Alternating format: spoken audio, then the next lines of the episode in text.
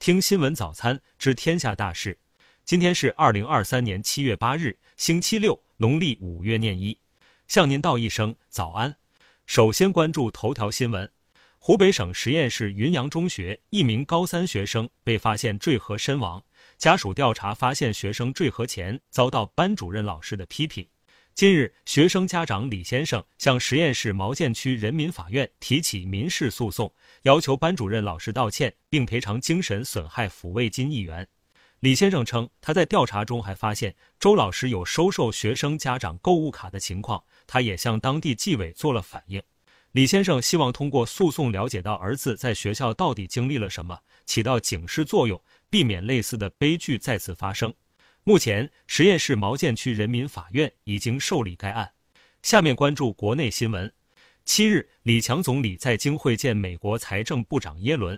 李强表示，中美两国能否正确相处，事关人类前途命运。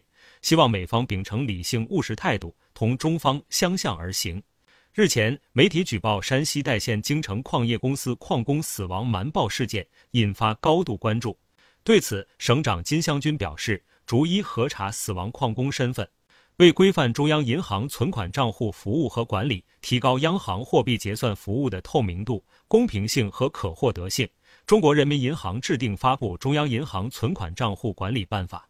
七日，北京市住建委发布关于确认二零二三年第一批老旧小区综合整治项目的通知，北京全市五十七个小区纳入今年首批改造名单。广东省应急管理厅官网六日消息，对揭阳市揭西县凤江镇菊香园粮果厂四日发生的中毒事故实行挂牌督办。目前，事故已造成四人死亡，一人受伤。七日，全国发布一百零八个高温红色预警，最高级别的高温红色预警主要集中在河北、河南，其中河北占了七十一个。国家外汇管理局七十七日发布的最新数据显示，截至二零二三年六月末，我国外汇储备规模为三万一千九百二十九点九八亿美元，升幅百分之零点五二。七日，知乎官方账号“知一生”发文称，匿名功能将在新旧版本 App 端及 PC 端下线。届时，匿名发布入口将会取消，用户将不能匿名创建问题或匿名发布内容。下面关注国际新闻。据俄罗斯媒体报道，扎波罗热地区发生爆炸。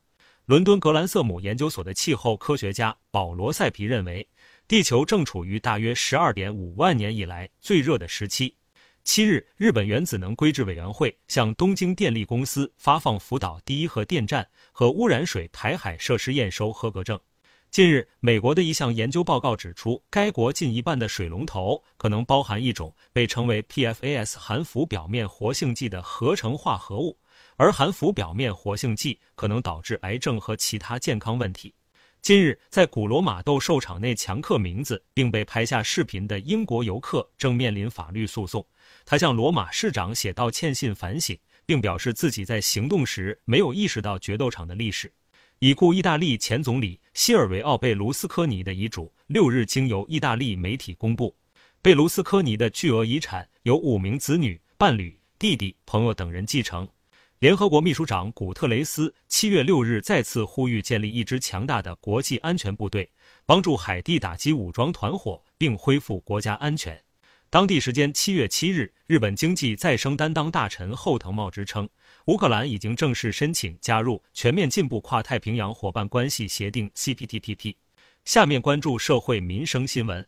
近日，某珠宝品牌撤下了李玟的宣传物料，工作人员表示，现在不方便再用李玟的形象进行商业推广。我们也是为了尊重李玟本人以及他的家人，这个时间段不适合用他的形象再去推广和做广告。失孤原型郭刚堂之子被拐案七日开庭。两名被告人拐卖多名儿童，被控拐卖儿童罪。近日，上海警方破获一起套路应聘诈骗案，涉案金额达五千多万元。诈骗团伙根据企业招聘岗位需求，有针对性的虚构伪造学历证明、工作履历和过往业绩等材料，将自己精心包装成完美应聘者，入职后却消极怠工，甚至在多个企业同时就职，以此骗取工资底薪。近日，重庆城市科技学院一学生发布虐猫视频，学院通报称已成立专门工作组，会同公安、农业农村委等部门开展调查处置工作。下面关注文化体育新闻。七日，中国女足从广州启程，飞赴澳大利亚阿德莱德备战即将开战的女足世界杯。水庆霞率领全队正装亮相。据国际篮联官网，中国三人女篮积分超越法国，升至世界第一。根据规则，至今年十一月一日，排名世界前三的队伍将直通巴黎奥运会正赛。